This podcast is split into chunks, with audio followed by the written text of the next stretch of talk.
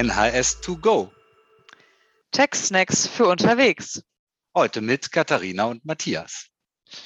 Ja, hallo zusammen. Äh, Podcast Oktober 2021 äh, und wir springen auch direkt los in das Thema Einkommensteuer. Katharina, es geht um berufsbedingte Umzüge. Genau, danke Matthias.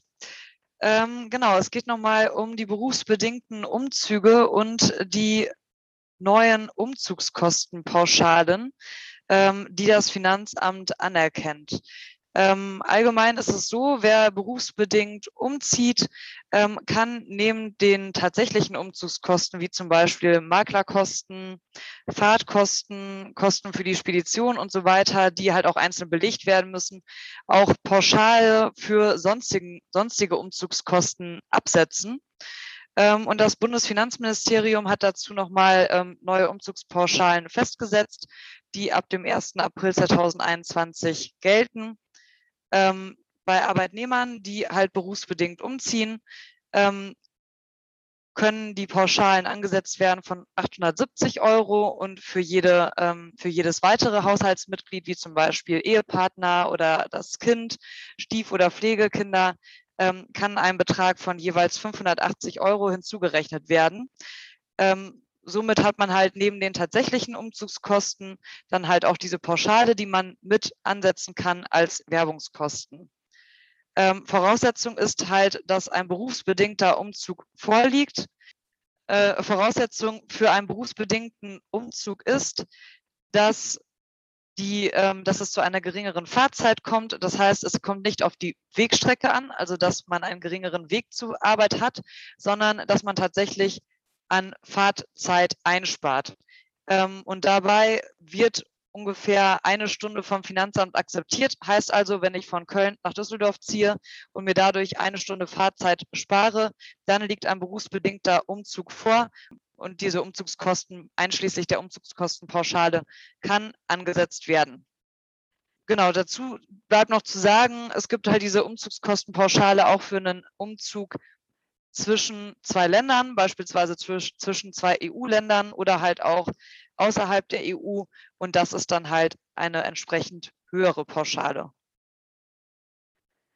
Ähm, genau, nächstes Thema, äh, bleiben wir auch in der Einkommensteuer. Ähm, genau, also im Streitfall ähm, war es halt so, äh, dass der Geschäftsführer der UG keinerlei steuerliche Kenntnisse hatte und die UG eigentlich auch nur Verluste erzielte, beziehungsweise niedrige Gewinne erwirtschaftete und ähm, ob es dann in diesem Fall, ähm, in diesem Fall halt ähm, wirtschaftlich zumutbar ist, dass trotzdem die UG dazu verpflichtet ist, eine E-Bilanz einzureichen. Ähm, das ist halt ähm, weiterhin der Fall. Ähm, auch für Kleinstbetriebe gilt die Abgabenverpflichtung der E-Bilanz und dieser finanzielle Aufwand von 40 Euro ungefähr ist nicht ähm, unverhältnismäßig, sondern ähm, ja, tragbar auch von einer Kleinstgesellschaft und deshalb ähm, kann sich diese UG von der Verpflichtung der E-Bilanzabgabe ähm, nicht entziehen. Sehr ja, gut. Das äh, zum Thema E-Bilanz. Ähm, Matthias, was gibt es denn noch sonst so Neues im Bereich der Einkommensteuer? Ich sehe, nächstes Thema ähm, bezieht sich auf ähm, den Bereich Sonderausgaben. Ja, ganz genau, Katharina. Und zwar hier in dem Fall um private Krankenversicherungen. Ähm, die meisten privaten Krankenversicherungen sehen ja sogenannte Bonuszahlungen vor für den Fall, dass man in einem Jahr ähm, keine Krankheitskosten einreicht und insofern äh, auf die Erstattung der privaten Krankenversicherung verzichtet. Und dann äh, sehen ja diese Krankenversicherungen in der Regel äh, ja, jährlich steigende Bonuszahlungen vor. Dazu muss man wissen, dass diese Bonuszahlungen dann entsprechend die Sonderausgaben für Krankenversicherungskosten senken, also mindern. Ähm, insofern ist es ratsam, bei der Überlegung, äh, ob man jetzt Belege einreicht oder nicht, auch noch zu berücksichtigen, welchen Steuereffekt das hat da die meisten Krankenversicherungen grundsätzlich zwar so eine Angabe machen in dem Bescheid, ähm, wie viel Krankheitskosten man denn einreichen müsste, dass es sich lohnt gegenüber der Bonuszahlung. Aber da ist nicht unbedingt auch eben dieser äh, Steuereffekt berücksichtigt. Deswegen da einfach nochmal den Blick drauf werfen, ob sich das eventuell nicht doch lohnt, Belege einzureichen, ähm, weil man dann die höheren Sonderausgabenabzug hat. Ein wichtiger Hinweis noch dazu, wenn man die Bonuszahlung in Anspruch nimmt, man aber trotzdem Krankheitskosten hatte, ist der Abzug diesbezüglich dann als außergewöhnliche Belastung nicht mehr möglich, da es dann eben an der Zwangsläufigkeit dieser Kosten fehlte, weil man hätte es sich ja auch erstatten lassen können. Hm. Katharina, es geht weiter. Nächstes Thema, äh, unangenehme Situation. Das Finanzamt will schätzen. Da gibt ja. es was Neues vom Finanzgericht Münster. Richtig, genau. Ähm, das Finanzgericht Münster hat ähm, zur Erfassung von Bareinzahlungen als steuerpflichtige Einnahmen im Wege der Schätzung wegen der Verletzung von Mitwirkungspflichten nochmal Stellung genommen. Ähm, Im vorliegenden Fall war es so, dass äh, die Klägerin ähm, Einnahmenüberschussrechnerin ähm, ja ein Konto hatte, was privat und betrieblich genutzt wurde. Und auf diesem Konto wurden 70.000 Euro eingezahlt. Ähm, die Klägerin hat behauptet, dass diese 70.000 Euro ein Darlehen gewesen seien, ähm, konnte allerdings, also ein privates Darlehen, konnte allerdings nicht den Darlehensgeber benennen. Ähm, oder wollte es auch nicht und auch nach ähm, weiteren ähm, ja, na, nach weiteren äh, äh, Anfragen äh, diesbezüglich wollte sie die Identität des Darlehensgebers äh, nicht ähm, preisgeben. Nicht preisgeben, genau, danke Matthias. Aber ähm, genau, und in dem Fall ähm, hat dann das Finanzamt gesagt, okay, wenn ich jetzt, wenn wir jetzt halt nicht wissen, wo das äh, Geld tatsächlich herkommt, dann müssen wir halt annehmen, dass das äh, Bareinzahlungen sind und hat dann halt auch die 70.000 Euro ähm, versteuert, weil halt die Klägerin ähm, der Mitwirkungspflicht ähm, nicht nachgekommen ist und das äh, ja halt dann auch hingenommen hat Finde ich, ist ein ganz wichtiger Punkt. Das, glaube ich, sollten wir hier nochmal an der Stelle betonen. Das ist nochmal wieder ein Argument, dass man auch hier bei Einnahmenüberschussrechnern dringend davon abraten äh, sollte, diese Vermischung von Konten mit Privateinnahmen und, und, und ne, private Tätigkeit und betriebliche Tätigkeit zu machen. Dass es wirklich ratsam ist, ein reines betriebliches Konto zu führen, weil man eben dann auch bei diesen Mitwirkungspflichten, was seine privaten Dinge anbetrifft, hier nicht so in dieser Mitwirkungspflicht ist. Ne? Ich glaube, das mhm. sollten wir an der Stelle nochmal deutlich ja. betonen. Genau, hätte die Klägerin halt nur ein rein betriebliches Konto gehabt, dann wäre es wahrscheinlich gar nicht dazu gekommen. Ganz genau. Ja, dann ähm, springen wir von der Einkommensteuer in die Grunderwerbsteuer. Ähm, da gibt es eine neue oder schon wieder etwas ältere Grundsteuer, Grunderwerbsteuerreform, Matthias? Ja, richtig. Und zwar äh, hatte da letztendlich bereits im Mai 21 der Bundesrat einem neuen Gesetz zugestimmt ähm, äh, und das jetzt auch am 1. Juli 21 in Kraft getreten ist. Und zwar geht es da um die in der Praxis durchaus übliche äh, Gestaltung im Bereich Grunderwerbsteuer im Rahmen von sogenannten Share Deals, also sprich äh, Verkäufen von Anteilen unter, an Unternehmen, die Grundbesitz äh, halten. Und ähm, da gab es eigentlich über viele, viele Jahre immer diese mehr oder weniger bekannte 95-Prozent-Grenze. Das, äh, das heißt, wenn nicht mehr als 95 Prozent der Anteile an einem solchen Unternehmen veräußert werden, ähm, das auch innerhalb von fünf Jahren, dass dann im, äh, keine Grunderwerbsteuer anfiel. Ne, das ist ganz üblich in der Branche äh, und wird genutzt. Und äh, um dem vorzubeugen, weil das auch nach äh, Ansicht des Gesetzgebers eine deutliche Ungleichstellung gegenüber privaten ähm, äh, Immobilienbesitzern ähm, ja, erzeugt, die letztendlich äh, so nicht gewünscht ist, hat man jetzt diese Änderungen beschlossen, wonach unter anderem jetzt diese Grenze von 95 Prozent auf 90 Prozent runtergesetzt wurde, auch diese Haltefristen von fünf auf zehn Jahre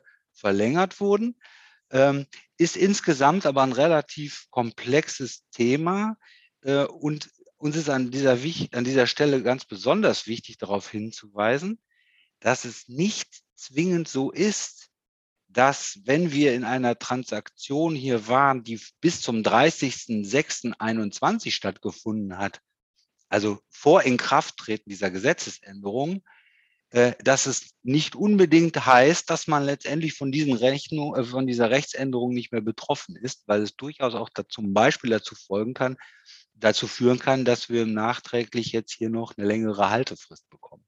Also das ist ein Thema, da gibt es eine Menge Ergänzungstatbestände, ähm, Fristen, halt, Behaltensfristen, Vorbehaltenfristen, äh, Sperrfristen. Äh, wenn so ein Thema äh, bei euch tatsächlich passiert ist oder existiert, dann solltet ihr uns vielleicht hierzu mal ansprechen, weil, wie gesagt, da droht durchaus auch nachträglich eine Änderung dessen, was man im Rahmen der Transaktion noch für richtig äh, betrachtet hat. Ja, dann verlassen wir den Bereich Grunderwerbsteuer auch schon wieder und hüpfen weiter in den Bereich der Lohnsteuer und wie wir, Katharina und ich, finden ein ganz interessantes Thema, weil das in der heutigen Zeit gar nicht mal so selten vorkommt. Und zwar geht es hier in dem Streitfall um eine Pensionszusage, eine direkte Pensionszusage einer GmbH an einen Geschäftsführer. Und diese GmbH wurde veräußert und der äh, äh, Vertrag mit dem Geschäftsführer wurde auch beendet. Und dieser Pensionsanspruch wurde dann auf einen Pensionsfonds übertragen. Und zur großen Überraschung des Arbeitnehmers, dieses Geschäftsführers, war das Finanzamt der Auffassung, dass dadurch ein steuerpflichtiger Arbeitslohn des äh, äh Geschäftsführers entstanden ist. Und das war in diesem Fall immerhin so rund 230, 240.000 Euro. Äh, das sah natürlich der Geschäftsführer überhaupt nicht so. Ähm, und äh, es ist aber jetzt mittlerweile durchentschieden vom Finanzgericht Köln und auch bestätigt vom BFH, dass das so ist. Das ist dann, führt zu steuerpflichtigem Arbeitslohn. Und das ist ganz anders als jetzt bei der Übertragung von einer Pensionsverpflichtung vielleicht von einer GmbH auf eine andere GmbH, weil wir da äh, in ständiger Rechtsprechung äh, keinen steuerpflichtigen Arbeitslohn erzeugen. Aber hier hat jetzt der BFH auch bestätigt, dass dies hier nicht ein Wechsel des Schuldners ist, dieser Pensionsverpflichtung, sondern ein Wechsel des Durchführungsweges und dadurch im Grunde genommen Arbeitslohn dem Geschäftsführer zugeflossen sei. Jetzt sagte der, äh, wurde der Geschäftsführer natürlich auch beraten und sagte mal völlig abgesehen von der Frage, wäre das sowieso steuerfrei. Aber auch dem ist nicht so, weil in diesem Fall ein Antrag entsprechend, äh, der notwendig gewesen wäre, nicht gestellt wurde und zwar ist das ein Antrag, ähm, bei, der hätte von der GmbH gestellt werden müssen, äh, weil dieser äh, Arbeitslohn, nämlich nach äh, 3 Nummer 66 ESTG, nur dann steuerfrei ist, also lohnsteuerfrei ist, wenn ein Antrag nach 4e Absatz 3 ESTG gestellt worden wäre. Das ist hier nicht der Fall. Heißt also, wenn es einen solchen Fall gibt, muss das nicht im Ergebnis dazu führen, dass wir steuerpflichtigen Arbeitslohn haben, wenn man den notwendigen Antrag nach 4e Absatz 3 geht es um zusätzlichen Aufwand, der bei der GmbH entsteht, der dann über zehn Jahre zu verteilen ist, wenn man den gestellt hat. Also insofern, falls ihr so eine Situation habt, Obacht, äh, dass da auch entsprechend in der Gesellschaft der richtige notwendige Antrag gestellt wird. So, dann haben wir noch ein abschließendes Thema. Und zwar geht es da um mal wieder ums Mobiltelefon. Ja, Klassiker, das äh, Mobiltelefon. Und in diesem ähm, besagten Fall hat sich der Arbeitgeber mal wieder irgend, äh, mal was ganz Neues wieder ausgedacht. Ähm, und zwar ähm, war es so, dass die Arbeitnehmer ihre ähm, privaten Telefone zunächst an den Arbeitgeber verkauft haben für einen, äh, für einen Euro, also zum symbolischen Kaufpreis von einem Euro. Die haben auch dazu einen Kaufvertrag abgeschlossen.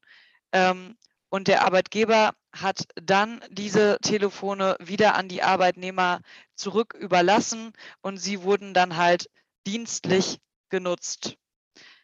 Ähm, der Arbeitgeber übernahm dann in diesem Zusammenhang die gesamten Kosten des Mobilfunkvertrages und führte auch dann halt, wie es auch bei so Diensttelefonen üblich ist, keine Lohnsteuer ab. Auch nicht für den Privatanteil.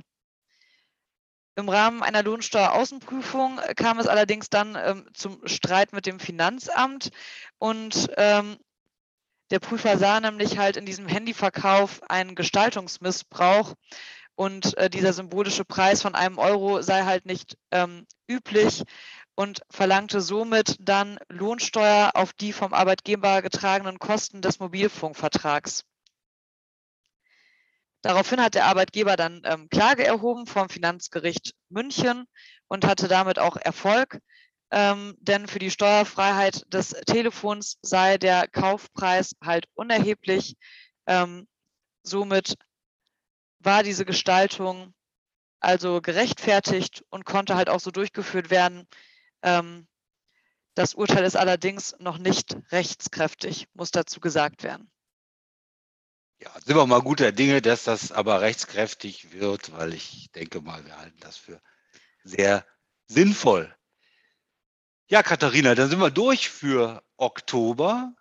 Quick war es diesmal dann bleibt eigentlich nur noch wie üblich darauf hinzuweisen, dass ihr diesen Podcast auch über unsere Website neben anderen Dingen unter nhsgroup.de findet.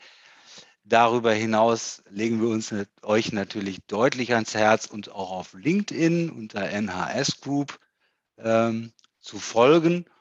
Und wem das noch nicht reicht, dem empfehle ich noch abschließend uns äh, über LinkedIn im Rahmen unserer internationalen Netzwerktätigkeit unter Win Globally äh, äh, zu folgen.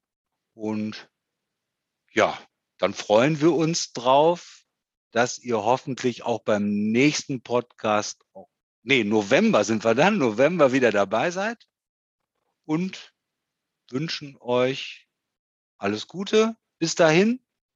Ich sage schon mal Tschüss. Und Katharina sagt. Ich ebenso. Ja. ja hervorragend. Bis November. Also, bis dann.